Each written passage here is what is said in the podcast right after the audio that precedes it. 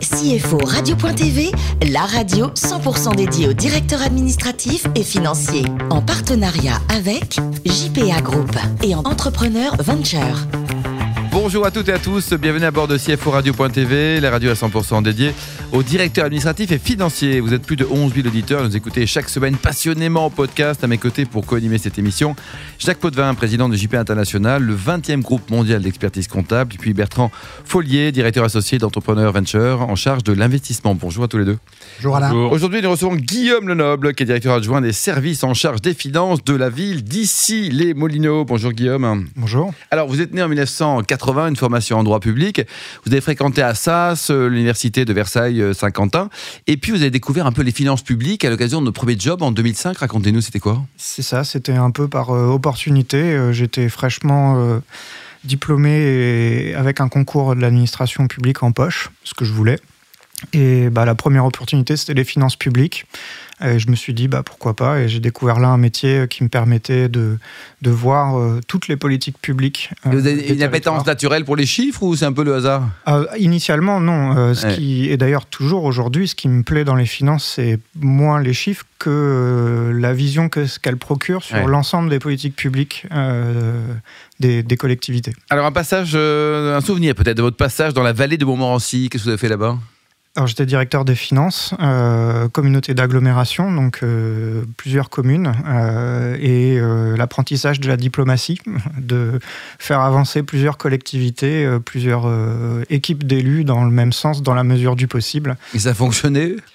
Oui, Diplomatie, diplomatie, quoi. Alors, euh, c'est pas ma diplomatie, euh, voilà, c'est sous, sous, le, sous la direction d'un président, mais, euh, mais oui, ça fonctionnait.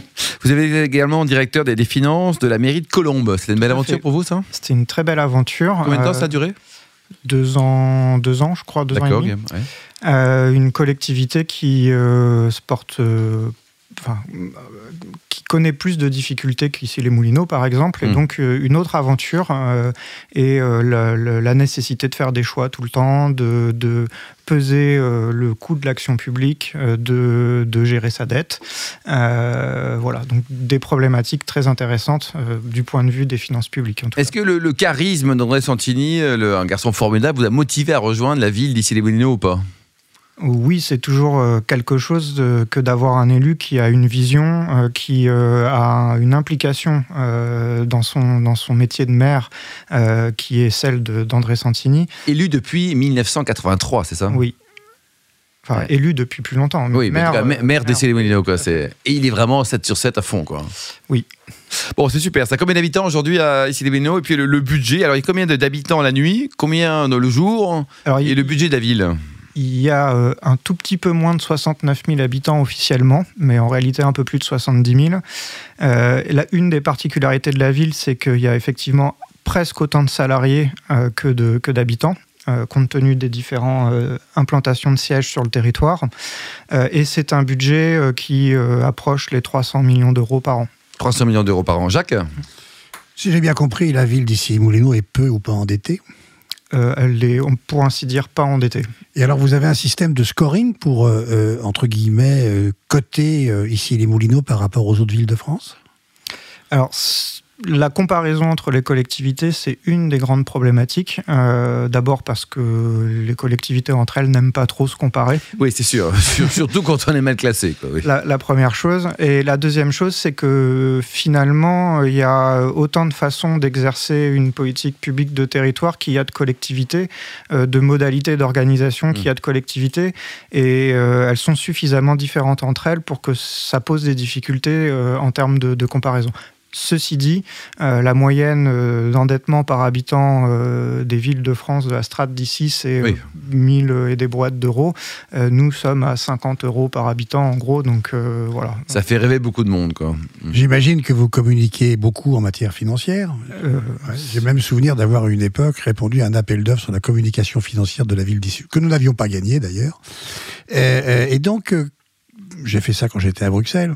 Comment vous expliquez à- à- à- aux habitants de la, de la commune le rapport coût-bénéfice des mesures que vous prenez? Alors, il y, a deux choses dans la communication financière de la ville. Il y a d'abord répondre à une obligation qui est celle de toute personne publique, qui est de rendre compte de l'utilisation des données publiques, et, c'est bien normal. Et il y a aussi expliquer évidemment la politique euh, euh, de, la municipalité. Euh, c'est une tâche difficile d'expliquer aux citoyens qu'il doit être content de payer de l'impôt parce mmh. qu'il il a, il a un retour la plupart du temps positif d'ailleurs.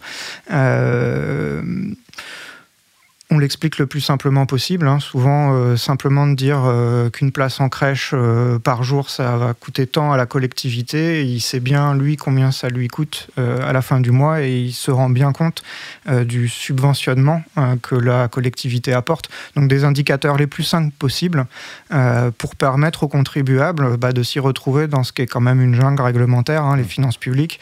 voilà, simplifier sans déformer et aussi en mettant en avant la politique publique qui est menée par euh, la municipalité.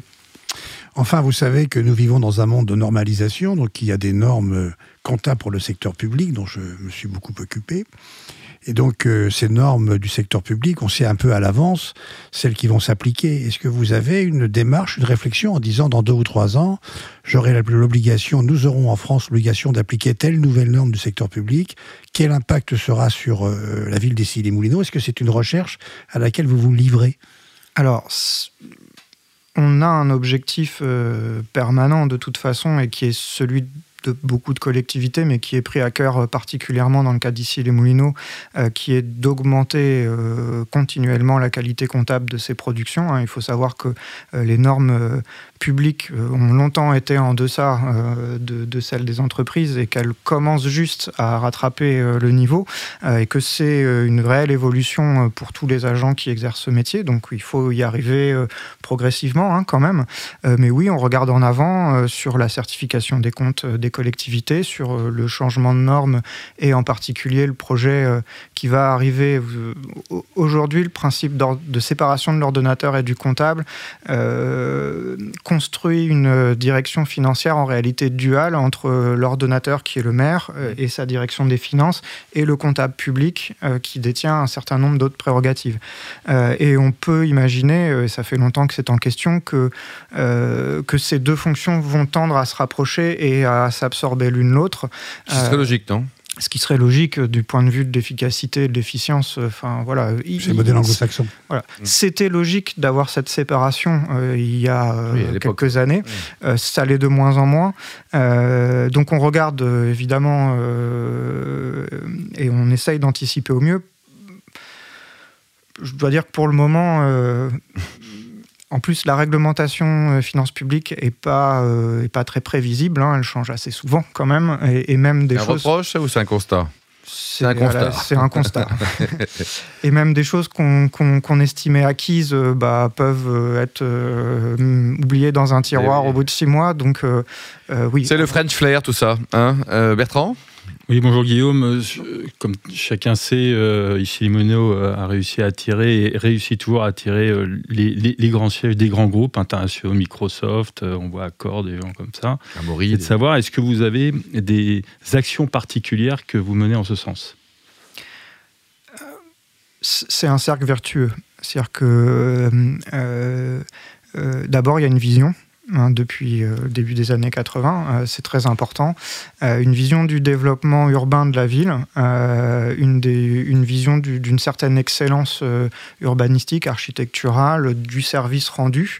et tout ça, c'est des choses que de plus en plus, d'ailleurs, les entreprises prennent en compte dans leur cadre et, là où elles veulent s'installer, qui permet aussi de, alors c'est moins aujourd'hui à la main de la ville, mais qui permet aussi de proposer une fiscalité qui est parmi les plus basses euh, dans, le, dans le secteur. C'est pas euh, négligeable ça. C'est pas négligeable. On sait que c'est pas forcément le, le, le, le, point décisionnel, mais en tout cas c'est important. Euh, une vision et puis bah, finalement une image qui se construit, un écosystème aussi qui est réel et qui s'est assez spécialisé d'abord sur les médias, ensuite sur le numérique, et puis finalement un cercle vertueux qui fait que bah, où est-ce que Capgemini se dit qu'elle va aller? Bah, Ici les Moulineaux, parce qu'autour il y a des entreprises avec qui on travaille, il y a des entreprises de toutes les tailles avec qui on peut avoir des projets ensemble, et puis il y a une ville qui est ouverte aussi à l'expérimentation, au travail avec l'entreprise, qui essaye d'entretenir une culture proche euh, de celle de l'entreprise pour qu'on se comprenne et qu'on avance dans le même sens. Bertrand? Enfin, un sujet, puisque nous sommes spécialisés dans le financement des TPE, PME, nous avons un certain nombre d'entreprises dans notre portefeuille qui, euh, qui ont comme clients euh, les collectivités locales et un, et, un problème, un, problème de paiement. Un problème de délai de paiement. Alors peut-être que votre ville étant peu endettée, c'est peut-être pas le sujet, mais est-ce que vous veillez justement à. Notamment pour les petites boîtes, quoi. Notamment. Ah oui. oui, dans TPE, PME, c'est-à-dire voilà, les, sociétés ont des problèmes de conditions de paiement, c'est un problème de trésorerie. Est-ce que vous, faites en sorte, vous mettez en place des politiques euh, de euh, conditions de paiement particulières? Il se trouve que j'en ai discuté aujourd'hui avec le trésorier et que la moyenne. Eh ben, on le salue, on le salue. que, la, moyenne de, du délai de paiement de la ville en 2018, c'est 21 jours. Bravo. Euh, donc, Jacques, 21 jours, quoi, c'est un record c'est pas un record, c'est une exception. Une exception, ben, du fait du faible endettement, je suppose que vous avez des. Alors. Ou, est-ce que c'est une politique particulière Oui, non, euh, c'est comme je le disais, le, maire euh, a une attention particulière et une exigence très forte sur la qualité du service rendu. Et la qualité du service rendu, c'est aussi le délai de paiement à nos fournisseurs et aux entreprises. Parce que c'est l'image de marque de la ville aussi, et puis c'est servir aussi. Après, c'est une démarche. la direction des finances a longtemps été certifiée ISO. Enfin, c'est une, démarche de, un process. voilà, de un process organisé, structuré, qui permet d'aboutir à un résultat euh, qui est euh, le respect des délais de paiement mmh. publics auxquels normalement toutes les collectivités doivent être, euh, doivent, être astreintes. Guillaume, le profil du DAF de demain, il sera comment? Qu'est-ce que c'est quoi les principales qualités pour le DAF qui sera dans le privé ou dans le public dans 10 ans, dans 20 ans? Alors, pour moi, il y a deux choses. Hein. C'est quelqu'un qui aura complètement tirer parti euh, des nouvelles technologies euh, appliquées au métier des finances et des opportunités qu'elles offrent euh, sur l'automatisation d'un certain nombre de process, la prédiction, et puis qui aura organisé sa, sa direction aussi euh, avec ça en tête.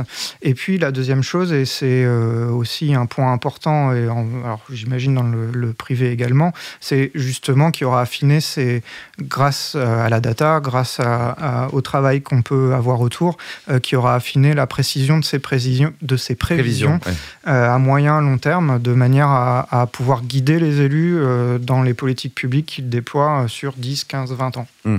Alors aucun rapport avec le DAF, hein. est-ce que vous aimez cuisiner? Euh, de mieux, de plus en plus. c'est quoi votre, bon plat favori en ce moment-là que vous essayez de faire euh, avec succès, bien euh, sûr C'est modestement des pizzas. Ah, pizza voilà, mais Une fromage ou alors on met un ah, petit peu de... quand même de chèvre, miel, voilà. Mais j'ai dépassé le stade de la purée saucisse. Bah, Est-ce que vous aimez les pizzas, Jacques, par exemple Votre pizza favorite, c'est quoi Ah oui, la pizza favorite, c'est celle qui est à la Bresalo, là. et, vous, Bertrand La calzone. La calzone. Bon, vous avez deux clients si vous avez un restaurant un jour, Guillaume. Enfin, pour terminer, côté voyage, parmi les, pays qui vous ont marqué, il y a la Namibie il y a quelques années. Tout à fait. Euh, le, être au milieu du désert namibien, euh, au lever du soleil, euh, en haut d'une dune, c'est, ça fait vraiment partie des, de mes souvenirs les plus chers. Merci à vous, Guillaume Lenoble. Merci également Jacques Potvin et Bertrand Follier. Fin de ce numéro de CFO Radio.tv. On se retrouve mercredi prochain à 14h précise avec un nouvel invité.